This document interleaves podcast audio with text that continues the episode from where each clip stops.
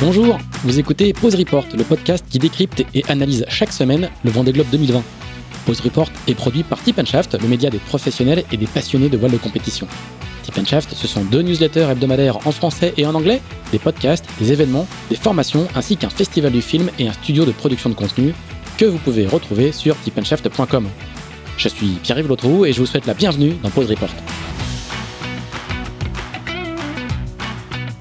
Cet épisode de Pause Report vous est présenté par Profurl. Profurl, c'est une marque historique de la course au large, propriété du groupe Richard, spécialisée dans les systèmes d'enroulement de voile comme les stockers, les emmagasineurs et les hook. Depuis plus de 40 ans, elle équipe toutes les classes des minios ultimes, et ses produits ont remporté la Transat Jacques Vabre, la Route du Rhum, le Trophée Jules Verne et le Vendée Globe. Conçus par le bureau d'études de Profurl dédié à la compétition, les emmagasineurs et les stockers bénéficient d'une technologie unique de roulement à billes en céramique qui facilite les manœuvres en réduisant les frottements et le poids des systèmes. Un tiers des concurrents de ce Vendée Globe naviguent en ce moment avec des produits Profurl, dont certains, comme Yannick Bestaven, se bagarrent en tête de la flotte. Bonjour à tous, bonjour à tous et bienvenue dans ce dixième épisode de Pause Report, le podcast hebdomadaire de Tip Shaft, chaque mardi qui pendant euh, toute la durée du Vendée Globe explique, décortique, décrypte, analyse la course sous toutes ses coutures en compagnie des meilleurs experts de la voile de compétition. Nous sommes euh, le mardi 5 janvier. Il est 11h16 euh, pour être précis. Donc tout ce qu'on va vous dire euh, est basé sur le classement de 9h. Et même si on aura le classement de midi en cours d'enregistrement, et on pourra réagir dessus s'il se passe des choses. Pour ce dixième épisode, nous recevons Nicolas Luneven, qui est entre autres double vainqueur de la solitaire du Figaro et qui a travaillé avec Nicolas Troussel pour la préparation de ce Vendée Globe. Nico, il est chez lui à La Forêt Fouenant. Salut Nico. Salut, bonjour à tous. Et puis nous avons Jean-Charles Monet, qui est le directeur technique de la team voile groupe Apicil, brillamment skippé en ce moment par Damien Seguin. Je ne sais pas où est Jean-Charles. Jean-Charles, est-ce que tu nous entends? Et est-ce que tu peux nous dire où tu es? Oui, bonjour à tous. Euh, du coup, je suis à l'Armor Plage chez moi. Ah, très bien. Mais ben, nous sommes euh, nous sommes voisins puisqu'aujourd'hui j'enregistre aussi euh, à l'Armor Plage depuis chez moi et non pas depuis les bureaux de Tip Shaft. Tip Shaft, dont le rédacteur en chef, lui, est toujours fidèle au poste, Axel Capron, qui est à Levallois. Salut Axel. Bonjour, bonjour à tous. Alors Axel, euh, on dit à chaque numéro de Pause Report depuis euh, presque depuis plus de neuf semaines euh, qu'il se passe toujours quelque chose. Et là, il s'est passé beaucoup beaucoup de choses à nouveau et en particulier ces derniers jours, puisqu'on a vu une ribambelle de solitaire passer le Cap Horn. Est-ce que, comme d'habitude, tu peux nous faire le petit, le petit récap rapide de ce qui s'est passé euh, ces derniers jours? Oui, ouais, tout à fait. Bah, effectivement, depuis samedi après-midi et, le, passage de Yannick Bestaven, le premier à quitter le Pacifique après 55 jours de mer, les passages du Cap Horn se sont vraiment enchaînés avec dans l'ordre donc Charlie Dalin 15 heures après le skipper de Maître Coq. Puis 20 heures plus tard, on a eu Thomas Ruyant talonné par Damien Seguin deux heures derrière lui. Hier après-midi, lundi, a suivi Benjamin Dutreux, puis dans la soirée, Louis Burton et Jean Lecam, et dans la nuit, Maxime Sorel, qui s'est fait une grosse frayeur juste avant le Cap Horn dans un départ à la bâtée, Giancarlo Pedote, Boris Herman et Isabelle Joschke, qui est passé ce matin à 5 heures exactement. Isabelle Joschke qui a accumulé les pépins en fin de Pacifique, en particulier la, la casse du vérin hydraulique de la quille de MSCSF. Du coup, elle ne peut plus du tout euh, faire basculer sa quille, ce qui est forcément handicapant en termes de performance. Quant à Boris Herman, il a annoncé ce matin la déchirure de sa grand voile qu'il va tenter de réparer. En tout, ils sont 11 à être passés au Cap Horn en un peu plus de deux jours et demi, ce qui est assez remarquable. Tout comme est remarquable le fait que parmi les cinq premiers, il y a encore deux bateaux à dérive, de euh, Benjamin Dutreux et Damien Seguin avant lui. Derrière le trio Clarisse Kremer, Armel Tripon, Romain Tanagio a aussi le droit à une fin de Pacifique très musclée, ce qui est globalement le lot toute la flotte, avec aussi beaucoup de vent dans le groupe de suivant qui est de Piper à Didac Costa, groupe dans lequel est toujours Jérémy Bayou. Et tout à l'arrière de la flotte, Sébastien Destremo vient de passer le Cap Lewin et la mi-course. Donc ce matin à 9h, au classement de 9h, Yannick Bestaven comptait un peu plus de 200 000 d'avance sur Charlie Dalin alors qu'ils sont en train de remonter l'Atlantique Sud. Voilà, donc on a pu mesurer, euh, on a pu mesurer en, regardant et en regardant les vidéos et en lisant les comptes rendus des passages de le, le soulagement qui pointait chez, chez nombre de marins. Et parmi euh, les passages les plus marquants, il y a, il y a bien sûr celui de, de Yannick Bestaven et son, son grand cri euh, qui était, qui était quand même euh, très très marquant. Et puis évidemment, il y a celui de Damien Seguin, euh, incroyable passage de Damien Seguin qui euh, a sablé le champagne en passant en passant le Horn. Damien qui passe quatrième quatrième au Horn avec un bateau à dérive. Donc c'est effectivement incroyable. Jean-Charles, est-ce que tu peux nous raconter un petit peu bah, comment comment vous vous avez vécu ça à terre dans l'équipe de d'Apicil Et puis voilà, j'imagine qu'il y a quand même un petit peu de, surprise de le voir à cet endroit-là, à cette position-là. Raconte-nous un peu comment vous avez comment vous avez vécu ça. Et bah, bah nous on a vécu ça euh, à terre. Hein, euh, on, on avait changé changé dans la nuit avec Damien, enfin en, fin de se mettre dans des situations assez simples pour passer le Cap Horn. Donc euh, il était prêt, il était il était à l'affût aussi des, des conditions qu'il allait rencontrer derrière le Cap Horn. Donc il y avait aussi donc il y avait cette grande satisfaction de passer le Cap Horn, ce soulagement. Et puis après bah il commençait à préparer la suite. Voilà, donc c'était euh, beaucoup d'émotions et beaucoup de satisfaction. Donc euh, surtout pour Damien, un grand soulagement, et puis aussi pour l'équipe. Donc euh, voilà, on a échangé avec lui dans la soirée, et puis on l'a laissé passer tranquillement le Cap Horn. Il nous a pas trop réveillé dans la nuit, mais nous on l'a la Il avait l'air presque surpris, là. Il, il, avait l'air de pas en revenir, quoi. Ouais, bon après il avait, euh, il était, voilà, parce qu'il était, il était, super content, tout ça. Bon, il a quand même eu un petit peu de temps avant de, avant de se rendre compte qu'il passerait quatrième le, le Cap Horn. Voilà, c'est, je pense qu'il avait bien bien navigué euh, les dix derniers jours avant le Cap Horn. Il avait réussi à trouver le, le bon curseur, en tout cas entre euh, entre attaquer et préserver le, le matériel. Il était euh, pas surpris parce que ça faisait, il avait réussi à creuser un peu l'écart avant le Cap mais en tout cas, il était super super content et satisfait de sa quatrième place au Cap Est-ce que tu peux nous, dire un peu comment comment fonctionne l'équipe là pendant pendant World Globe qui qui y a dans l'équipe et comment comment vous fonctionnez? C'est toi le c'est toi le principal point de contact, j'imagine. Mais est-ce que tu peux nous dire un petit peu comment comment vous êtes organisé? Ouais, alors on n'est pas on n'est pas une très grosse équipe, mais après on a on a aussi un tout un réseau de, de on va dire de personnes ressources autour de nous.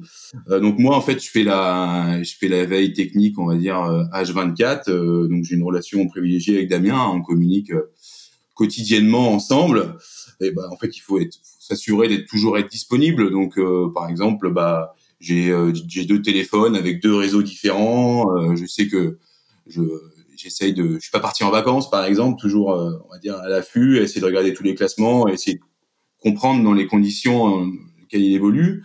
Après du coup bah il y a donc j'ai une relation avec toutes les membres du team et les différents intervenants. J'ai un rôle d'interface quand Damien a des, soucis techniques, essayer de lui apporter des, solutions. Et voilà. Et moi, du coup, je, compile un peu toutes ces données en, essayant d'avoir la bonne, euh, voilà, essayer de faire une synthèse, euh, essayer de lui proposer des solutions qui sont en raccord avec les conditions qu'il a actuellement, les priorités qu'il doit, voilà. Et, et, en tout cas, voilà. Donc en gros, c'est plutôt mon rôle, c'est plutôt un rôle d'interface. Et il y a quand même toute l'équipe qui est en stand-by. Euh, prêt à, répondre aux questions et aussi, bah, franchement, aussi tous des intervenants extérieurs euh, qui jouent vraiment le jeu pendant cette période de Vendée Globe et, et ils sont pas font pas partie du team, mais en tout cas, ils sont très impliqués. Euh, voilà, je voulais les remercier aussi. On, sait que vous avez beaucoup travaillé avec, Jean Lecam euh, pour la préparation du bateau. Hein. Il, a, il a hébergé le, les chantiers, une partie des chantiers de, de, de, préparation du bateau. Il joue encore un rôle, son équipe joue encore un rôle dans le dans ce cadre-là, ou maintenant c'est un petit peu chacun chacun chacun de son côté? Bah oui, alors euh, bah, y a, en fait il y a eu un il y a eu quand même un cut hein, en cours de saison parce que euh, donc Jean en fait il, il suit le projet de Damien depuis euh, 2018 avec euh, donc quand Damien a commencé l'IMOCA euh, avec un gros gros chantier d'optimisation en 2019 où Jean était vraiment on va dire l'équipe de Jean et l'expertise de Jean et l'équipe de Jean était avec la notre équipe qui était intégrée à l'équipe de Jean. On fait vraiment un boulot on a voilà, il y a eu un gros gros travail de fait. Euh, début 2020, on a refait un gros chantier et donc Jean était euh, était aussi dans la partie parce qu'on était dans son chantier et il était un peu le maître, euh, le, chef d'orchestre de, tout ça. Et, en cours de saison, en cours de chantier, on va dire, bah lui, il avait quand même beaucoup de boulot sur son bateau, donc voilà, on a le, changement s'est fait un peu voilà avec le contexte que le fait que Jean fasse le Vendée Globe.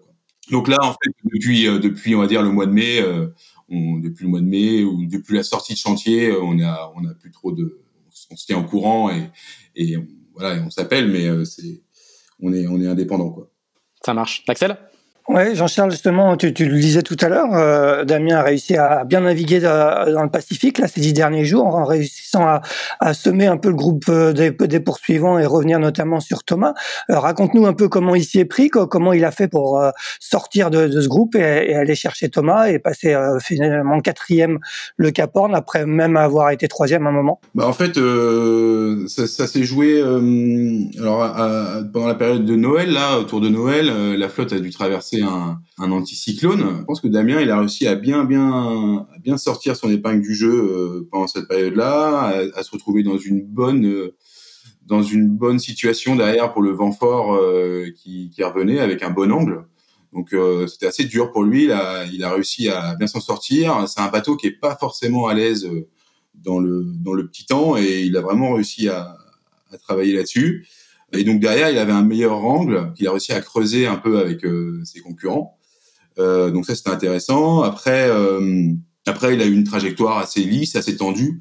Euh, le bateau était déjà plus adapté euh, à ces conditions. je pense qu'il a réussi à trouver un, un bon curseur, des bonnes combinaisons de voiles qui ont permis d'avoir des vitesses moyennes assez élevées.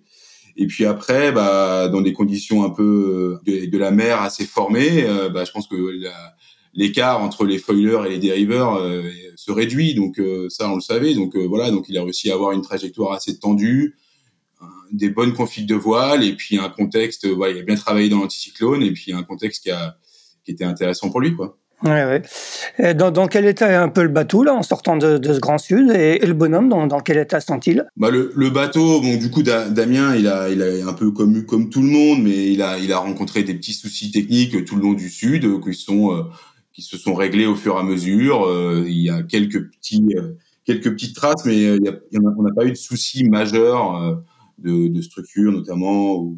Donc voilà, donc c'est c'est donc le bateau il sort quand même dans un état dans un bon état du sud. Damien, lui, va forcément il est il sort de, de ce tunnel un peu fatigué, un peu marqué. Damien, c'est quelqu'un de très optimiste, hein, donc il, il, arrive toujours à trouver des ressources pour pour passer les, on va dire les, les étapes. Euh, là, je pense qu'il a eu des émotions au Cap Horn, mais euh, son, comment dire, son optimisme a repris le, le dessus et, et je pense qu'il il est dans un bon, dans un bon mode actuellement et, et il a intérêt parce que devant, c'est, euh, il y a quand même pas mal de boulot. Ça veut dire qu'on est quand même euh, tout le long, toute la traversée, enfin tout le sud, on est quand même un peu aux aguets. Il y a quand même une notion de sécurité, de voilà, de réussir à, à, à, tenir la cadence tout en, en préservant le bateau. Et, là, du coup, avec une stratégie qui est assez simple, c'est plus la, la, réalisation qui est compliquée. Euh, là, maintenant, bah, il faut, c'est un peu moins sanglier, un peu plus euh, névralgique, et donc, euh, donc voilà, je pense qu'il a, il est dans le bon mode pour attaquer la remontée. Alors, euh, Nicolas, euh, une petite question euh, Portage. Tu, tu, tu, observes avec beaucoup d'attention la course, et puis tu as navigué dans ces, dans ces eaux-là aussi quand tu as fait la, la Volvo avec Dick Afari. Est-ce que tu peux nous, nous, expliquer un petit peu ce que représente le, le passage du Horn, à la fois en termes de soulagement, et on a l'impression qu'il y a un, soulagement presque un peu plus fort que d'habitude. Voilà, peut-être qu'on a oublié ce, que, ce qui était le précédent Vendée Globe, mais est-ce que tu peux nous, expliquer comment est-ce que les marins doivent gérer à la fois le soulagement de quitter le Grand Sud, et qui est un soulagement assez immédiat, hein, avec le Devon un dévent assez rapide euh, avec la, avec la terre de feu, et en même temps le fait qu'il il faut pas complètement se relâcher parce que du coup euh, une, partie assez hautement stratégique euh, s'entame pour la, la, remontée de l'Atlantique. Comment est-ce qu'on gère à la fois le, bah, le relâchement et euh, il faut rester concentré? Bah écoute, tu, tu me poses une, question qui est très difficile parce que entre ce qu'on peut vivre sur une Volvo Ocean Race ou un Vendée Globe, je pense que c'est quand même complètement différent. Quand tu es en équipage et puis qu'en plus tu, tu passes le Cap Horn et que tu arrives à Itajaï au Brésil quelques jours après, c'est pas la c'est pas tout à fait la même chose. Là, ils sont partis depuis à peu près deux mois.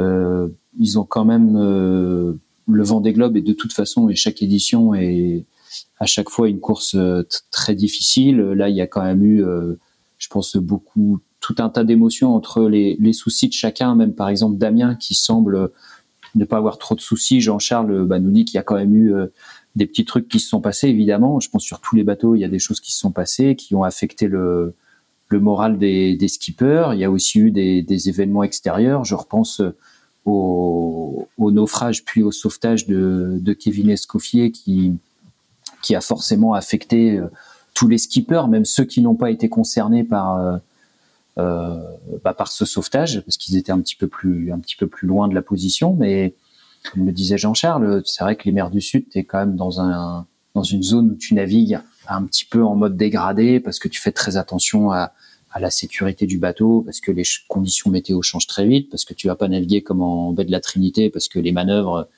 c'est un petit peu plus compliqué. Il y a beaucoup de mer, la mer est croisée, ça bouge dans tous les sens. Euh, il fait froid, enfin il fait autour des 0 degrés. On a vu des photos, il y avait de la neige sur certains bateaux, si je dis pas de bêtises. Enfin tu vois, voilà, c'est. Et puis là, tu passes le Cap Horn. En plus, ils ont passé le Cap Horn pour euh, beaucoup avec des conditions extrêmement musclées. Donc ça fait, ça rajoute encore un petit coup de, stress euh, au truc. Et, et, puis en fait, je pense que tu passes le Cap Horn. Alors je suis pas dans leur tête, et puis c'est quelque chose que j'ai que j'ai pas vécu, mais tu passes le Cap Horn et t'as encore euh, as encore au moins euh, trois semaines de course, euh, enfin à peu près trois semaines de course, je pense, ou un peu plus pour pour arriver au Sable d'Olonne. Donc il y a encore, c'est loin d'être terminé quelque part. Il y a le soulagement de passer le Cap Horn, mais il faut pas non plus complètement se relâcher parce que effectivement les, les conditions s'améliorent. Hein. Passer le Cap Horn, c'est quand même synonyme un peu de sortir de ce long tunnel que, que sont les mers du Sud, mais malgré tout, il y a quand même un gros morceau parce que la situation météo, même si globalement ça s'améliore, euh, l'eau et l'air se réchauffent, pardon. On est quand même dans des contrées un petit peu moins hostiles, avec euh, de la côte plus très très loin de nous. Ils vont euh, retrouver un petit peu un petit peu de vie, j'ai envie de dire. Mais météorologiquement parlant, ça reste très compliqué.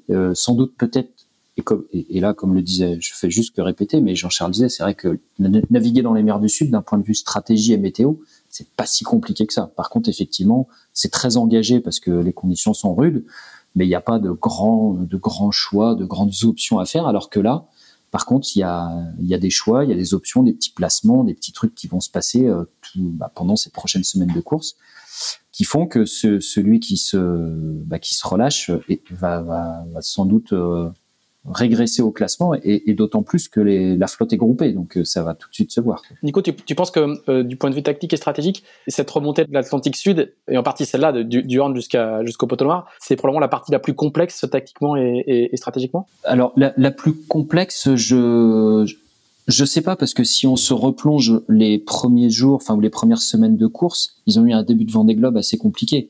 Euh, ils ont eu un premier front euh, quand ils avaient quitté le, le Cap Finistère, on va dire trois quatre jours, trois jours après le départ, ils ont eu un premier front qui a été un peu musclé, mais bon, il s'est passé des choses un petit peu étonnantes. On se souvient qu'il y a, je, on, en parlait tout à l'heure, Jean Lecam avait fait un coup assez euh, assez magistral parce qu'il était passé au ras du Cap Finistère un petit peu pour échapper ce front-là. Euh, euh, et, moi personnellement, et je pense que beaucoup de gens euh, s'étaient peut-être dit, bah tiens, Jean, il part un petit peu, il va pas trop au charbon, il sait que ça dure longtemps, donc donc il préserve euh, l'homme et la machine euh, sans, en, en, en, prenant un petit peu au moins de risques. Et au final, euh, cette stratégie-là s'est avérée être plus que payante puisqu'il s'était retrouvé en tête ou quasiment en tête mmh. euh, quelques jours après le départ. Et derrière, ça avait enchaîné avec une dépression tropicale qui s'appelait Theta, si je dis pas de bêtises. Et pareil, bah, c'était une situation atypique. Donc dire que l'Atlantique Sud a remonté va être plus compliqué, j'en sais rien. J'ai envie de dire que dans un Vendée Globe, tout est compliqué parce que bon, si c'est pas la, si c'est pas la stratégie et la météo dans les mers du Sud, c'est autre chose. Enfin, c'est, il se retrouve à neiger sur le bateau, t'as 50 nœuds de vent, euh, il fait 2 degrés. Donc bon, je sais pas ce qui est le plus difficile dans un Vendée Globe. Tout est difficile.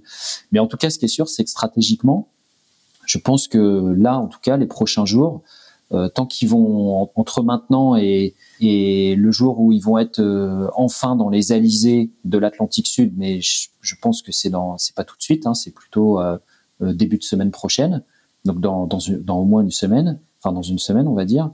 bah, ils ont une semaine qui va être compliquée avec avec des, petites zones dépressionnaires à contourner. Ils ont un anticyclone à contourner là entre aujourd'hui et demain pour les premiers. Et puis derrière, il y a une zone dépressionnaire un peu complexe à traverser.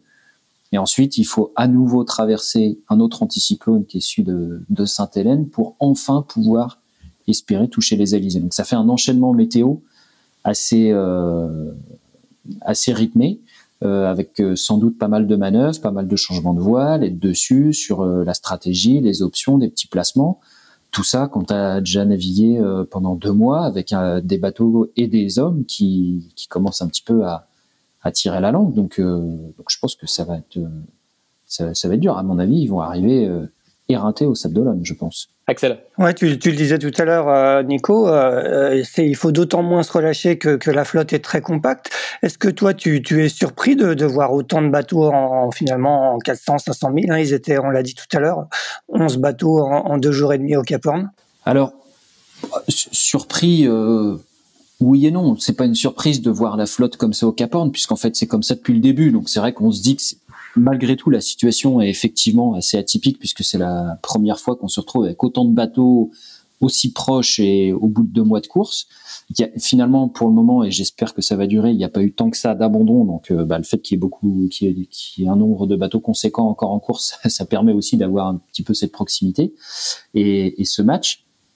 Après, euh, on va dire ce qui peut être étonnant, c'est plus de, voir que les bateaux à foil euh, n'arrivent pas à creuser euh, plus que ça sur des bateaux à dérive par moment. Alors effectivement, on dit que dans les mers du Sud, euh, bah, les conditions de vent et, et peut-être surtout les conditions de mer empêchent finalement les bateaux à foil de pouvoir exprimer tout leur potentiel. Peut-être que maintenant ça va changer un petit peu ils vont se retrouver dans des contrées un petit peu moins hostiles, donc ils vont peut-être que les bateaux à foil vont pouvoir exploiter un peu mieux leur potentiel. Mais d'un côté, les bateaux à foil ont aussi eu des pépins avec leur foil. Hein. Euh, Thomas Ruyant a eu euh, a coupé un foil. Euh, Charlie Dalin a bricolé une cale de foil. Donc, est-ce qu'ils vont être capables d'utiliser aussi leur bateau Alors que l'avantage d'un bateau à dérive, c'est que Damien Seguin, tant qu'il était au portant dans les mers du Sud, je pense que les deux dérives, elles étaient en l'air, il y avait rien qui traînait dans l'eau, donc euh, du coup ces dérives sont sans doute en meilleur état que les foils de, de certains bateaux. Jean-Charles, justement, est-ce que tu peux, est-ce que tu peux nous, nous, confirmer que les deux dérives sont en bon état? Ouais, ouais, je vous, je vous confirme que tout va bien au niveau du Alors, du coup, euh, comment tu vois ce début de remontée de l'Atlantique Sud pour Apicil? Là, il a choisi, il a choisi une trajectoire qui est proche de celle de, euh, de Yannick, même si Yannick est le, le plus décalé euh, dans l'est. Quel est le schéma pour toi pour la, pour la remontée de, de Damien? Alors, du coup, Damien, là, il, il fait route. Euh, en fait, comme disait Nico, hein, il y avoir une, un anticyclone à, à négocier. donc, pour Damien, c'est dans deux jours.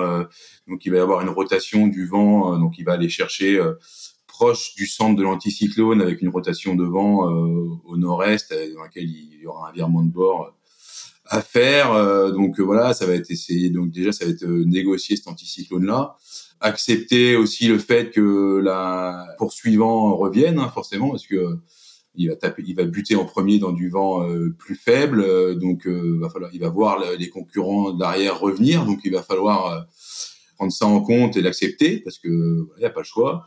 Et puis après, voilà, négocier, négocier, on va dire cette bordure savoir euh, rentrer un peu dans l'anticyclone, mais gérer aussi le, le, essayer de garder de la pression. Après, euh, voilà, remonter dans le nord. Après, il va y avoir des, des petites zones dépressionnaires à, à négocier euh, avant de retrouver, voilà, avant de retrouver un autre virement de bord à devoir gérer. Euh, là, dans un dans le nord de l'anticyclone de Sainte-Hélène, avant de récupérer les alizés. Donc, c'est vraiment, je pense que les dix prochains jours vont être vont être cruciaux quoi pour Damien. cest je pense que les dix prochains jours vont être, euh, il va y avoir voilà, beaucoup de stratégies, beaucoup de manœuvres. C'est exactement comme disait Nico. Là, c'est c'est vraiment euh, à la fois être réactif sur les manœuvres, mais aussi être euh, inspiré au niveau stratégie. Et, donc voilà. Donc Damien, il est parti. Euh, donc là, voilà, il n'y a pas de doute. Hein, il est parti sur cette sur cette trajectoire là. Est-ce que dans le dans les schémas que vous avez en tête, il, est, il continue à, à, pouvoir tenir la cadence par rapport au foiler. Là, là le, les allures vont être un petit peu moins favorables quand même. En théorie, alors il y a beaucoup de théories sur ce Vendée Globe. Hein. On a vu que la, réalité était souvent contraire à la, à la théorie. Hein. Ouais, alors je pense non, je pense pas. Voilà, dans, dans la descente de l'Atlantique, euh, il y avait, il y a eu des conditions, un contexte particulier, euh, comme euh, le rappelait Nico juste avant. donc forcément, ça a lissé un peu les, ça a lissé les, les performances. il y a eu par le fait qu'il y a eu des trajectoires, voilà, qui, assez ouvertes. Ensuite, euh, dans le dans le Grand Sud, euh, qu'un bateau à dérive euh, s'en sort par rapport à des foilers, bah voilà, il y a l'état de la mer qui rentre en jeu, il y a y a l'effet de course aussi qui rentre en jeu, les facteurs humains. Donc voilà, donc c'est quelque part, c'est on, on, est content que ça nous arrive et d'avoir un bateau, voilà, d'être là aujourd'hui. Mais ok, c'est curieux, mais jusque là, si on prend du recul, c'est c'est envisageable en tout cas. Après, sur la remontée de l'Atlantique, les conditions vont être plus cool les foilers qui ont des foils en bon état, ils vont pouvoir tirer sur leur bateau et on se rapprocher des conditions qu'on connaît le plus. Et là, on a vu clairement que les foilers avaient un, avantage, euh, un avantage quoi. Donc, euh, donc voilà, je pense que l'objectif de Damien, c'est de continuer à faire sa course, de rester, euh, de rester devant le, de rester devant le, le paquet qu'elle il est actuellement. Et puis après, s'il y a des opportunités à prendre, c'est sûr qu'il essaiera de les prendre. Et, et s'il y a de, voilà. Donc c'est je pense clairement, on s'attend pas à, Damien s'attend pas à rivaliser en termes de perfo avec les foilers. En tout cas, il, il, va essayer en tout cas de rester à sa place. Nicolas. Moi, je vais essayer de te remonter le moral, Jean-Charles. J'ai un avis un peu différent qui va peut-être t'arranger. c'est que, c'est que je pense que les prochains jours, euh, les conditions météo, elles sont, elles sont complexes. Il va y avoir plein de, plein de transitions, plein de changements de vent, euh, euh, et, et je pense qu'un bateau à foil, effectivement, a un potentiel euh, de vitesse supérieure, notamment dans des conditions médium à condition d'être capable de tenir le rythme et d'être, d'avoir toujours la bonne combinaison de voile, etc. Parce qu'un foil, quand c'est mal réglé, ou alors quand t'as pas la bonne, on va dire la bonne carbu avec les voiles qui vont bien, bah, au final, tu as plus une charrue qui traîne dans l'eau qu'un plan porteur qui te permet de sustenter ta coque. Donc, euh, j'espère te donner tort, Jean-Charles, pour Damien, et, et qu'un bateau à dérive euh, est peut-être, euh, alors certes, a un potentiel moins euh, moins important, un potentiel de vitesse un peu plus faible, mais par contre, un bateau un petit peu plus facile à mener, avec des performances un petit peu plus lissées, notamment quand on commence à naviguer en mode dégradé, parce que on, parce que ça fait deux mois qu'ils naviguent, donc ils sont sûrement très fatigués, parce que les bateaux, euh, ils ont forcément tous des petits pets, donc on est peut-être un petit peu frileux pour euh, aller faire des manœuvres, parce que est-ce que les hooks marchent bien, est-ce que les amures sur le bout d'or, euh, tout fonctionne bien, voilà, les bateaux aussi fatiguent, donc on donc même si les conditions deviennent plus clémentes, forcément par moment, quand ils vont réussir à être bien à être bien toilés, euh, bah les, les, bateaux à foil iront sans doute un petit peu plus vite. Mais ces moments-là, je suis pas sûr qu'il y en ait tant que ça. Surtout dans les prochains jours où il y aura beaucoup, beaucoup, euh, euh beaucoup à faire. Et ben justement, ce beaucoup à faire, est-ce qu'ils vont être capables de le faire? Je je suis pas tout à fait sûr. Ouais, on est on est on, faut pas oublier qu'effectivement on est dans une dans, dans, un comparatif qui n'est vraiment plus du tout théorique, c'est-à-dire qu'on n'a pas de foiler à 100%, on n'a pas de bateau à dérive à 100%, on n'a pas de skipper à 100% et on a un schéma météo euh, complexe. Donc du coup ça ça rend sans doute le jeu extrêmement ouvert. Axel. Ouais, justement, Nico, j'imagine que tu as fait tourner un peu de, des routages pour les bateaux de tête. Comment tu vois la, la situation euh, à venir entre notamment Yannick, Charlie et Thomas derrière? Écoute, je je pense que à court terme, là, dans dans les deux trois prochains jours, c'est possible que Yannick arrive à, à allonger la foulée par rapport à tout le monde, parce qu'en fait, euh, là, on va dire qu'aujourd'hui, en ce moment, Yannick est en train de de contourner un, petit anticyclone qui se situe au large de dans, l'est immédiat de on va dire là de l'Argentine, là au nord des îles Malouines, et, il va sortir de cette euh, bah, de cette dorsale anticyclonique, je pense dans dans la soirée ou dans la nuit prochaine. Et une fois qu'il va en être sorti, il va avoir des vents euh, qui, qui, vont lui être favorables, alors que les autres vont euh, vont peiner un petit peu plus que lui à traverser cet anticyclone, parce qu'évidemment, cet anticyclone se déplace, donc du coup, va venir se mettre un peu plus sur la route que sur celle de, Yannick. Donc du coup, cet anticyclone, plus on le traverse tôt, plus c'est plus c'est facile à traverser, parce que après, il se décale et il est vraiment sur la route des des suivants. Donc c'est possible que Yannick, là, d'ici deux trois jours, ait réussi à, à étendre un petit peu son avance. Après, je je j'ai pas envie de me prononcer parce qu'après, bah, ils ont cette, euh, cet enchaînement un petit peu complexe pour, euh, on va dire, pour la fin de semaine et le week-end prochain. Euh, donc euh, là, je sais pas trop. il faudra faire une mise à jour en cours de semaine pour voir exactement ce qui va se passer. Est-ce que est-ce que Yannick il va buter dans ses systèmes dépressionnaires et ça va revenir par derrière ou est-ce qu'au contraire il va il va pouvoir s'en échapper mieux que les autres? Ça je je sais pas trop c'est un petit peu c'est toujours un petit peu difficile de dire euh, de savoir quand est-ce que ça va vraiment euh, on va dire tamponner et que les que ça va pouvoir revenir par derrière ou au contraire quand l'élastique se tend et que ça part par devant c'est quand même pas si simple que ça à, deviner hein. on l'a vu depuis depuis de nombreuses semaines la météo c'est loin d'être une science exacte et et du coup, bah, les routages à long terme, euh, c'est difficile de se prononcer là-dessus quand même. Ouais, en fait, pour une fois, on a l'impression que ça, ça, part par devant, euh, alors que jusqu'ici, on, on l'a dit et répété depuis, notamment dans, dans le Grand Sud, ça, ça, ça tamponnait à chaque fois devant. Là, l'impression que qu'il y a une ouverture pour, pour lui. Alors à court terme, en tout cas, j'ai envie de te dire qu'à court terme, oui, il y a forte chance que d'ici, euh, on est on est mardi, si j'ai pas de bêtises, d'ici jeudi, tu vois, je suis en train de regarder là pendant qu'on parle, je suis je suis devant Adrena avec les fichiers de ce matin et j'ai fait tourner quelques petits routages. Pour jeudi midi, euh, c'est possible que euh, Yannick, il ait plus de 350 000 d'avance. Il en a 200 et quelques euh, ce matin. Donc, ce qui est jamais vu. Ce qui est jamais vu pour le, pour le leader du Vendée sur cette édition. Sur cette édition, 350 000 d'avance, ce serait effectivement peut-être du jamais vu. Mais le, ça c'est pour jeudi midi, mais si je continue à avancer sur les routages et que je me mets plus pour euh, week-end, hein, pour samedi, bah, au final, euh, l'écart se réduirait à nouveau plus à 250 000 euh, pendant le week-end, tu vois.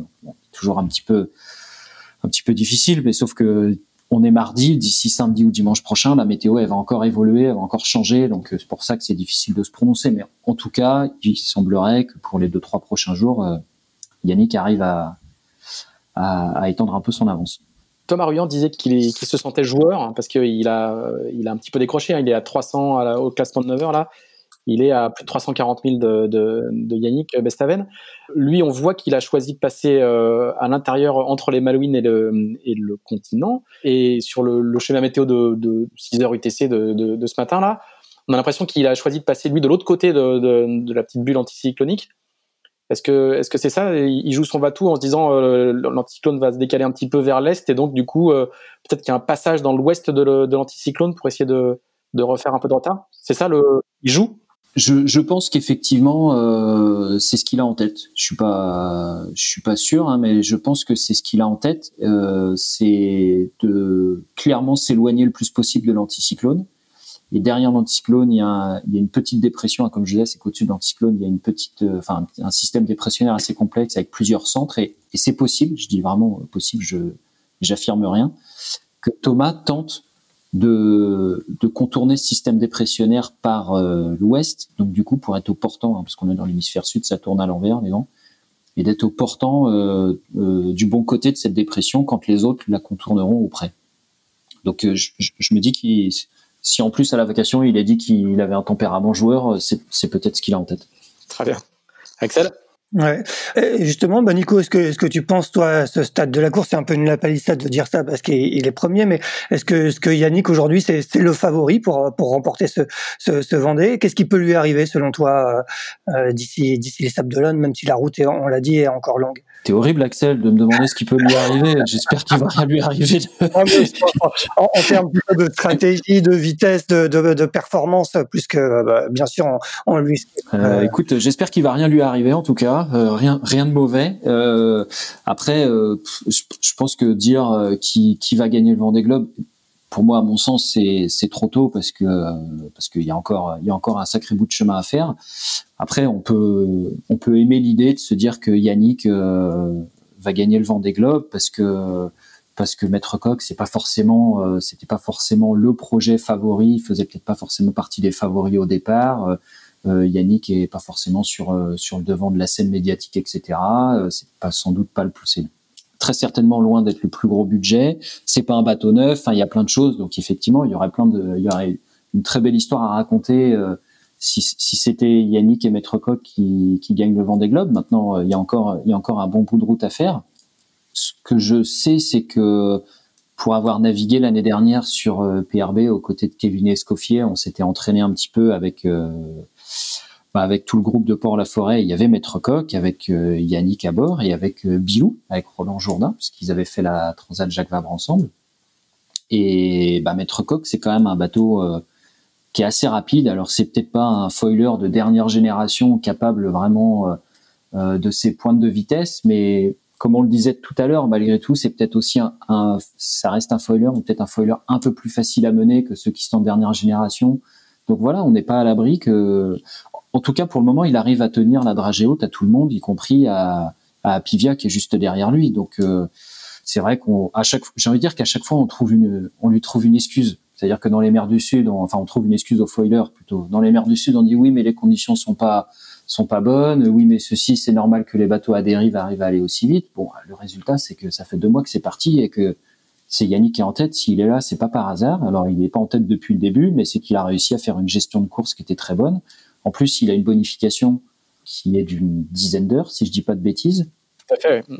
Donc euh, c'est encore euh, c'est un petit truc en plus qu'il a dans la poche et je, trouve que j'ai l'impression qu'il met du charbon parce qu'il a quand même des sur depuis plusieurs jours euh, il a quand même toujours sur les classements des, des moyennes qui sont bah, quasiment les meilleures quand on regarde avec ses concurrents avec ses poursuivants directs il est quand même très souvent au moins aussi rapide que voire plus rapide donc, euh, j'ai envie de dire, à un moment donné, pourquoi, pourquoi est-ce qu'on veut que ça change, quoi? C'est pour ça que la question de savoir s'il est s'il n'est pas maintenant euh, euh, favori au sens euh, littéral du terme. Bah moi, pour moi complètement. est passé maintenant qu'il y, a, y a quand même de moins en moins de, hasard au fait qu'il soit qu'il soit premier parce qu'il affiche quand même beaucoup de maîtrise et il a un bateau à peu près en bon état. C'est pour ça que la question, plus on va remonter, plus la question va être pertinente. Tout à fait, Pierre-Yves. Et en fait, j'ai répondu à côté de la plaque, mais tu, au, final, tu as répondu mieux que moi en disant pourquoi est-ce que ce serait pas le favori idéal puisque ça fait maintenant 15 euh, jours qu'il est en tête et qu'il montre une maîtrise euh, parfaite, je sais pas, mais en, tout cas euh, une très très belle maîtrise du sujet. L'autre point euh, qui est assez remarquable, outre la, densité de la flotte qui vient de passer le Horn, c'est le, faible taux d'abandon, hein, euh, qui reste euh, très étonnant. Axel, je crois que tu as, compilé un petit peu quelques, quelques stats, où on en est à ce stade de la course Oui, ouais, effectivement, aujourd'hui on est à seulement 6 abandons sur 33 bateaux, c'est 18% de la flotte seulement, et surtout à ce jour aucun dans le Grand Sud, ce qui est pour le coup assez remarquable. Hein. C'est arrivé une fois, j'ai regardé sur les quatre dernières éditions, c'est arrivé une fois en 2012, mais il y avait quand même que 20 bateaux au départ contre 33 cette année, même si Bernard Stam avait été disqualifié pour, pour une assistance en Nouvelle-Zélande. Mais sinon, sur les trois autres éditions, j'en ai dénombré six abandons dans le Grand Sud en 2016, 11 en 2008 et 5 en 2004. Donc on, voit vraiment que, que ce taux cette année est très faible. Est-ce que justement, bah, peut-être Jean-Charles, est-ce que, est-ce que le, le taux risque d'augmenter dans la remontée? On voit, on voit que pas mal de bateaux commencent à souffrir. Hein. Il y a eu pas mal d'avaries euh, avant ou juste après le Cap Horn. Comment, comment tu vois un peu la situation Bon, bah, déjà, j'espère pas que le taux va, va remonter, hein, forcément. Euh, après, il y a quand même une bonne partie de la flotte euh, qui se trouve encore dans dans le Grand Sud, hein, donc euh, il peut encore y arriver des choses. Je pense qu'il y a des bateaux qui sont encore, il y a quelques bateaux qui étaient quand même euh, pas loin de de l'abandon. Donc, en tout cas, j'espère que ça va pas trop évoluer sur la remontée de l'Atlantique. En tout cas, je pense pas. Enfin, personnellement, je pense, je pense pas. Après, j'ai pas. Franchement, je connais pas l'état précis de des, des autres bateaux, mais euh, il peut y avoir des soucis de voile, les choses comme ça. Mais je suis pas certain qu'il y ait euh, qu'il y ait des, des sources d'abandon. Après, euh, après, il y a encore l'arrivée. donc en Atlantique Nord, on peut encore rencontrer des conditions très compliquées en Atlantique Nord. Donc il peut aussi y avoir des abandons à proximité de l'arrivée. Donc ça c'est c'est il faut vraiment rester sur le qui vive euh, là-dessus et puis aussi des choses qui s'usent au fur et à mesure donc euh, donc voilà donc euh, je pense qu'on pourra faire un premier point déjà quand tout le monde aura passé le Cap Horn en tout cas une grande partie de la flotte. Et puis après il faudra être, vraiment être vigilant même si les conditions sont sont plus cool on va dire pendant quelques semaines la fin de course peut encore réserver quelques malheureusement quelques quelques histoires mais je je souhaite pas. Et puis ce qui est important, c'est que les coureurs, euh, quand au même titre qu'on fait un check-up du bateau avant l'arrivée dans le sud, euh, bah là, quand les conditions sont, euh, sont seront plus, on va dire, stables, je pense qu'il sera le temps de, de refaire un tour pointu du bateau, essayer d'entretenir les choses qui peuvent apporter des soucis ou en tout cas des petits, des petits soucis qui peuvent s'empirer. Donc, je pense qu'il faut vraiment, vraiment garder, voilà, rester focus. Et au même titre qu'on fait un check-up, un arrivé dans le sud, bah voilà, en refaire un à la fin du sud pour euh, pour affronter la, fin de course. C'est très, c'est très procéduré chez vous ce, cette partie de check-up? On sait qu'il y y a des marins qui font des tours euh, tous les tous les jours, toutes les semaines. Vous, il y a une, il y a une procédure spécifique pour pour vérifier euh, le bateau de fond en comble? Vous avez une un, un petit guide que vous avez écrit pour ça ou comment ça se passe? Bah en tout cas on avait des, des points de, de vérification. Euh, en fait Damien il savait que voilà pendant l'anti enfin, pendant le continent de l'anticyclone de Sainte-Hélène euh, qui a été euh, d'ailleurs assez long sur la descente donc il a eu tout le loisir de le faire. Il avait une liste de, de vérifs à faire.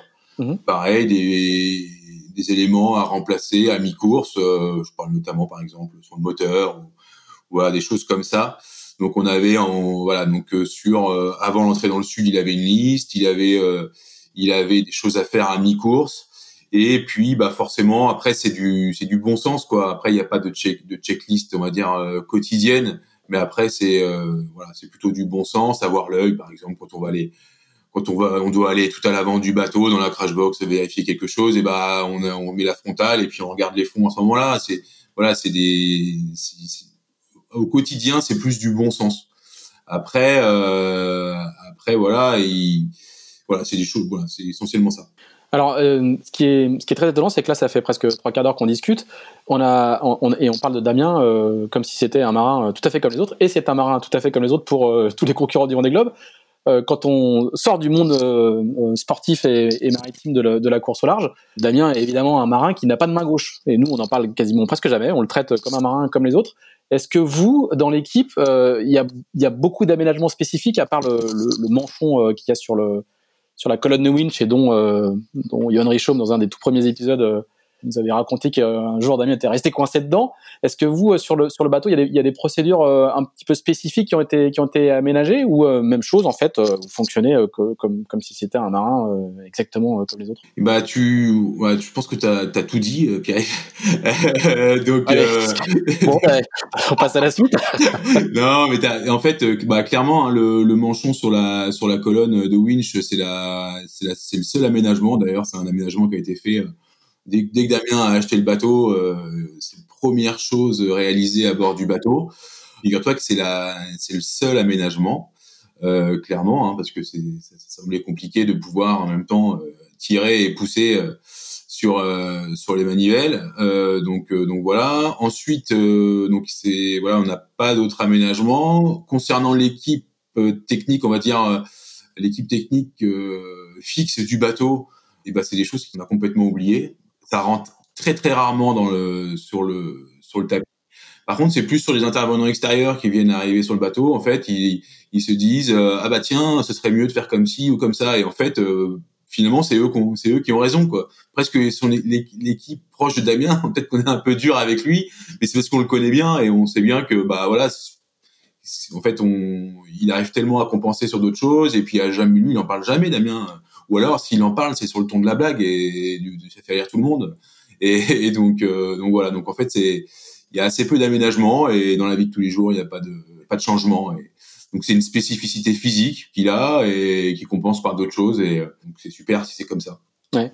C'est d'ailleurs très étonnant hein, de, voir à quel point dans, le monde de la course, tout le monde a totalement intégré que c'était un marin euh, absolument comme les autres.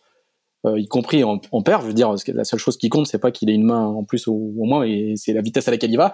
Et par contre, euh, quand on sort de, de, de ce monde-là, et je pense notamment au grand public, là, par contre, le, la, la, perception est, est, tout à fait différente, et, c'est plutôt positif parce que du coup, il fait, il arrive à faire passer euh, ce, ce message-là d'inclusion de manière assez forte. Donc, c'est vraiment, vraiment intéressant. Moi, j'ai couru contre lui. Je peux vous dire que y a pas une seule fois où on s'est dit, mais tiens le gars sur le bateau d'à côté, il a une main en moins. C'est juste, est-ce qu'il va plus vite ou moins vite C'était la seule chose qui comptait. Ouais, bah c'est sûr. Je pense que c'est un, c'est en tout cas, c'est un message en tout cas qu'il est, qu'il est content de faire passer et qu'il tient vraiment, vraiment à cœur, quoi. Donc ça, il y a le monde de la course, il y a le, voilà, la, technique, la performance, et puis après, il y a toute l'image du vent des globes et toutes les émotions que ça peut procurer au grand public et, je pense que c'est quelque chose de très, très important. Et d'ailleurs, Damien et ce projet-là associatif des pieds des mains, par exemple, faire naviguer euh, euh, des personnes en situation de handicap. C'est un projet qu'il a depuis le début, quand il a commencé en course large. Donc euh, c'est, euh, en tout cas, c'est maintenant là pour le coup, c'est au grand aux yeux du grand public, donc c'est top. Ouais, Nicolas? Oui, du coup, je voulais intervenir pour pour aller bah, dans, dans votre sens, hein, Jean-Charles et, et, à toi, Pierre, ce que tu disais au sujet de Damien. Moi, j'ai fait un fastnet avec lui il y a quelques années en classe 40, sur son classe 40 à lui. Le 131. ouais, je me souviens, tu te souviens mieux que moi du numéro du bateau. Euh, j'ai pas, enfin tu vois, j'ai souvenir d'avoir fait un fastnet avec euh, Damien Seguin. Il y avait Johan Richaume aussi avec, euh, avec, nous et je crois qu'il y avait un quatrième, je crois. Pour moi, dans ma tête, j'ai pas fait un fastnet avec quelqu'un qui est handicapé hein, ou quelqu'un qui, est, qui est pas normal. Hein. Damien, c'est vrai que je pense que lui, dans son fonctionnement de tous les jours, pour lui, en fait, lui, à mon avis, il ne se considère pas comme handicapé.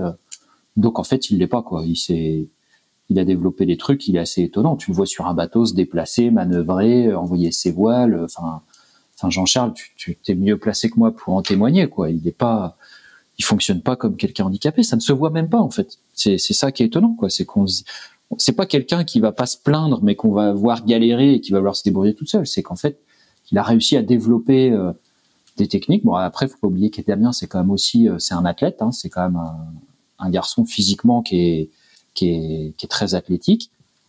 Et euh, bah, il a réussi à développer tout un tas de techniques, de gestuels, etc. pour faire euh, tous les gestes, euh, en tout cas sur un bateau. Je vis pas avec lui, mais bon, quand tu es au resto avec lui, si peut-être que couper son entrecôte, c'est galère. Et encore, je peux même pas. Il, il arrive peut-être encore à, à, se débrouiller, quoi. Axel. Ouais, euh, bah Nico, toi tu as été impliqué auprès de, Nicolas Troussel là pour l'aider à préparer euh, son, son Vendée Globe. Est-ce que pour toi, dans, les mois à venir, l'IMOCA est, encore au programme? Quel, quel, est un peu ton programme dans, dans les mois qui viennent? Alors écoute, euh, moi dans les mois qui viennent, mon programme ça va être plus de retourner faire du Volvo 65 aux côtés de Johan Richaume puisqu'il y a un tour de l'Europe qui se profile à l'horizon pour le mois de mai, le mois de juin. Donc on va commencer à naviguer, à s'entraîner sur le bateau dès le mois de février. Et puis j'espère, euh, j'espère ensuite derrière pouvoir euh, participer à nouveau à la Transat Jacques Vabre euh, en fin d'année. D'accord. Et tu, tu, as déjà, des, j'imagine, des pistes? Est-ce qu'avec Nico Troussel, ça fait partie des pistes? Non, pas avec, a priori, pas avec Corom. Et puis bah, les autres bateaux étant, étant en course en ce moment sur le Vendée Globe, du coup, non, pour le moment, j'ai, j'ai pas de piste. Bon, et le Vendée, j'imagine, ça, ça reste euh, dans un coin de la tête? Est-ce que tu avais envisagé dans un premier temps de, éventuellement de, de faire une campagne pour, pour cette édition? Pour la suite, tu, tu, tu y travailles, j'imagine? Écoute, pour la suite, ouais, j'y travaille. Après, c'est toujours difficile d'y travailler, mais oui, oui, écoute, euh, j'y travaille et j'ai envie de, de te dire que une, une motivation supplémentaire euh, qui que m'apporte le Vendée Globe qu'on vit actuellement, c'est de voir que des projets montés avec des moyens euh, inférieurs aux très grosses équipes, arrive à faire un très beau Vendée Globe. Et ça, quelque part, ça, ça, ça me montre, et enfin, ça m'ouvre les yeux, bien que j'étais, j'étais prêt euh, euh, depuis un moment à, à partir faire le Vendée Globe, même sur un bateau qui n'était pas neuf, etc. C'était pas, j'étais pas, j'avais pas cette exigence, mais du coup, ça me conforte encore plus dans cette dans cette philosophie de voir qu'au final, bah, Jean-Charles est parmi nous pour en témoigner c'est que je pense que Groupe Apicil, c'est certainement pas euh, le projet le, plus riche, mais par contre avec un projet qui a démarré tôt, avec un projet bien mené, avec euh, du temps, avec euh, ils ont su s'entourer avec des gens comme Jean Lecam, etc. Et au final avoir une, super préparation et des projets comme ça sur ce Vendée Globe là. Au final, il y en a beaucoup. On en a beaucoup parlé. Yannick Bestaven aussi, alors avec un bateau plus performant que Apicil, mais malgré tout, bah, Yannick aussi, et, plein d'autres projets, je trouve, montrent des belles choses comme ça, et ça, ça me motive encore plus pour me dire, bah tiens, euh, peut-être qu'il n'y a pas forcément. Euh, alors c'est bien, si je peux construire un bateau neuf à 5 ou 6 millions d'euros, ce serait super, mais peut-être qu'il y a aussi euh, d'autres choses très très bien à faire à côté. C'est clair que la remontée de l'Atlantique va être va être propice à beaucoup de beaucoup de réflexions d'échanges. On, sait que traditionnellement il y a beaucoup de, de coups de fil et de, et de projets qui se montent, y compris à bord des bateaux en course. Hein une partie un peu plus monotone après le, après le, dans, dans les alizés qui fait que il y a beaucoup de discussions et de négociations qui s'entament euh, à ce moment-là. Justement, Jean-Charles, c'est quoi, c'est quoi le, alors, on est journaliste, hein, donc euh, le capant de passé, bah, la course est bâchée, donc du coup on va pouvoir parler de l'avenir. Euh, Jean-Charles, est-ce que, est-ce que vous savez un petit peu quel est le programme d'Apicil une fois que l'Atlantique sera remonté Ouais, bah t'as as raison. Hein. C'est vrai que le, le, le les, projets, euh, on va dire les projets, euh, les futurs, euh, on travaille dessus depuis déjà le départ du Vendée Globe en fait, hein, donc même un peu avant. donc déjà, moi c'est un, petit peu tôt quand même pour, pour moi de vous parler précisément de la suite, mais bon, ce qui est certain, c'est qu'il y aura une Transat Jacques Vabre cette année. Nous actuellement, on travaille, on travaille sur un projet, sur un projet pour Damien sur la suite tout en essayant de garder, voilà, un peu comme disait Nicolas, c'est-à-dire que on restera dans notre dans notre schéma actuel, savoir essayer d'avoir un projet cohérent euh, euh, dans la durée. Donc voilà, donc là on travaille sur la suite, euh, une, sur la suite du projet groupe Apicil et euh, voilà. Donc malheureusement je peux pas t'en dire beaucoup plus, mais en tout cas on, est actif là-dessus et que à moyen terme il y aura il y aura une transat Jacques Vabre. Très bien. Désolé. non, non, mais en, tout cas, ce qu'il faut retenir, et c'est vrai, c'est que c'est que les projets voiles, ça va très très vite et euh, plus on démarre tôt, mieux c'est quoi. Et, euh, et, clairement, nous, sur le projet de Damien, sur la, suite, on travaille euh, dès maintenant et il y a beaucoup de choses qui se font, qui se font maintenant en fait. Et donc, tu me demandais tout à l'heure le rôle qu'on pouvait avoir à terre, hein, il y a ça, c'est-à-dire qu'il n'y a pas de problème technique, bah faut gérer euh, Damien, mais pour la suite, quoi. Voilà. Donc euh, c'est effectivement, il y a plein de choses qui se font, des mercato, des, des voilà. Et donc c'est euh, c'est assez intéressant aussi là-dessus. On va, on va rester euh, à l'écoute euh, de tout ça. Euh, il nous reste. Oui, je pense ça il nous reste, il nous reste quelques minutes. Est-ce qu'on, est-ce qu'on peut vous demander à tous les deux un petit peu comme on, le fait maintenant traditionnellement, le, vos coups de cœur pour pour des marins? Alors Jean-Charles, pas, pas, pas pour le marin que pour qui pour qui tu travailles, mais est-ce que est-ce que vous avez tous les deux des des coups de cœur pour des, des trajectoires ou des parcours euh, particuliers de, de, marins qui vous ont qui vous ont un peu frappé là sur cette euh, sur ces deux premiers mois? Nico, si tu veux commencer? Allez, je me lance. Eh ben écoute, moi j'ai un coup de cœur pour euh, Benjamin Dutreux parce que parce que tu vois, on a beaucoup parlé de cinquième award. Hein. Voilà, cinquième award avec, tu vois, on a beaucoup parlé de Damien et je pense que Damien était était très bien, très bien armé, très bien préparé, euh, parce que euh, préparé intelligemment avec beaucoup de temps. Je pense que c'était pas tout à fait le cas de Benjamin qui a récupéré un bateau qui traînait un peu par là, avec euh, trois bouts de ficelle. Il a monté son projet Vendée Globe un petit peu à l'arrache, un peu en un temps record. Donc non, non, seulement je trouve que le voir encore en course aujourd'hui, c'est super. Le voir cinquième au, au Cap Horn, ça devient plus que super, ça devient exceptionnel. Et je je connais pas beaucoup Benjamin, j'ai un petit peu fait du Figaro contre lui. Je pense que c'est un mec qui est super sympa, qui est très bon. Et bah, ça fait plaisir à voir des gens comme ça qui ont la banane. Ils, voilà, ils partagent bien son, je trouve sa course, c'est sympa, c'est frais, c'est léger. Euh, voilà, je trouve que ça fait du bien à voir. Et, et puis en plus, vu la, vu la préparation, euh, ça a dû être, euh, ça a dû être compliqué. J'imagine que lui et puis son entourage proche qui l'ont aidé, ils ont dû se gratter un petit peu la tête. Ça a quand même pas dû être simple toute cette histoire, donc euh, pour pouvoir être sur la ligne de départ. Donc euh, je trouve ça super. Donc euh, j'espère que ça va continuer comme ça pour lui. C'est clair qu'on aurait on aurait fait nos, les pronostics qu'on fait en général au départ du Vendée Globe. On aurait demandé l'ordre de passage World des cinq premiers. Je pense que peu de gens auraient dit Maître Coq, Apivia, Lingtao, Tapissil et, et Omia Water Family. Je pense qu'il y a, y a peu de gens qui auraient trouvé le, le quintet. C'est sûr. Jean-Charles, toi, est-ce qu'il y, a des, est-ce qu'il y a des marins qui t'ont euh, marqué? Ouais, et bah oui, oui, forcément. Euh, donc Benjamin, forcément. Et donc, du coup, donc euh, j'hésite entre entre deux concurrents. Je peux en donner deux, il n'y a pas de, pas de souci. alors du coup, bah, le, le, premier où qui a, qui a, quand même montré beaucoup de motivation, c'est, je trouve que c'est Louis Burton. Il a quand même fait, on peut voir hein, du, depuis le départ où il grille le départ, il fait une péno tout ça et la position qu'il avait euh, au début de, du sud, les, les, les problèmes techniques qu'il a rencontrés sur toute la traversée, enfin sur tout le sur tout le Grand Sud, euh, l'arrêt, ce qu'il a fait à Ozil Macari, tout ça, et là le fait qu'il soit ici à cette position de la course, je trouve que c'est euh, c'est euh, ça, ça, montre quand même qu'il est motivé quoi le garçon. Donc ça c'est euh... il est jamais mort quoi. C'est surtout il est c'est jamais fini hein. c'est vraiment une, une leçon de résilience étonnante Ouais, c'est ça. Et puis euh, voilà, enfin, je je le connais pas du tout comme personne. Enfin, je le voilà, je. Mais c'est pas la première fois qu'il montre ce genre de de facette, on va dire. Euh, il détonne un peu, un peu d'ailleurs. Donc il détonne un petit peu euh, par son projet détonne un peu dans le, dans, voilà par rapport aux autres et c'est tant mieux pour lui. Et puis après, c'est vrai que en, lisant un article de je sais plus quel article je disais, on parlait de Pipard où c'était Bernard Stam qui qui était qui trouvait qu'il avait fait une belle course. Je dis c'est vrai que je suis pas allé voir. Et c'est vrai que j'ai re-regardé la, j'ai re-regardé la trajectoire, euh, la position du bateau actuel, euh, les vitesses, et je me suis dit, c'est vrai qu'effectivement, c'est aussi un, donc euh, c'est une navigatrice qui a, je trouve, a, bien, voilà, en tout cas, sait, sait utiliser son bateau. je trouve ça parfait. En tout cas, c'est beau, c'est beau à suivre. Très bien. Eh bien, euh, eh bien, messieurs, merci beaucoup. Merci de votre de votre disponibilité. Alors, je, je n'ai pas rechargé le la carte. Il n'y a pas eu de changement. il n'y a pas eu de changement majeur sur je sais pas si quelqu'un a regardé pendant qu'on pendant qu'on enregistrait s'il y avait des s'il y avait des nouveautés, mais j'ai pas vu de. Ouais, j'ai regardé. Pierre-Yves, il n'y a pas pas grand changement. Maître Coq a ralenti un petit peu parce que là, il commence à rentrer dans la dorsale de l'anticyclone et voilà, rien de rien de majeur. On peut on, majeur. on va pouvoir terminer l'enregistrement. Il y a Axel qui veut dire un petit mot juste avant qu'on finisse. Ouais, je voulais juste rebondir euh, sur ce que disait Jean-Charles sur Louis Burton. Hein. Euh, il faut rappeler que quand, quand il s'est arrêté le long de l'île Macquarie, là, euh, en plein milieu du Pacifique, il était 11e et aujourd'hui il est 6e. Il a quand même remonté 5 places et, et, c'est clair qu'il fait un parcours assez étonnant. En tout cas, on s'attendait pas forcément à le voir lui non plus à Paris Fête.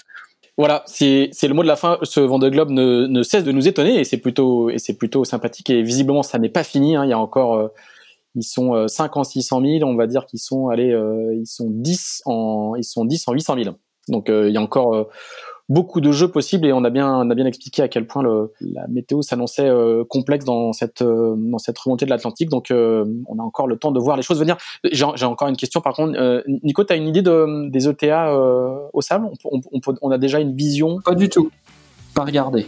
Pas du tout. Christian Dumas évoquait le, le 28-29 janvier. Ok. Voilà, donc euh, du coup, on va encore avoir beaucoup de numéros de, de Pause Report enregistrés. Messieurs, merci beaucoup. Axel, on se retrouve la, la semaine prochaine et puis euh, bonne route à tous. Merci. Merci à vous. Merci beaucoup, à bientôt. Merci.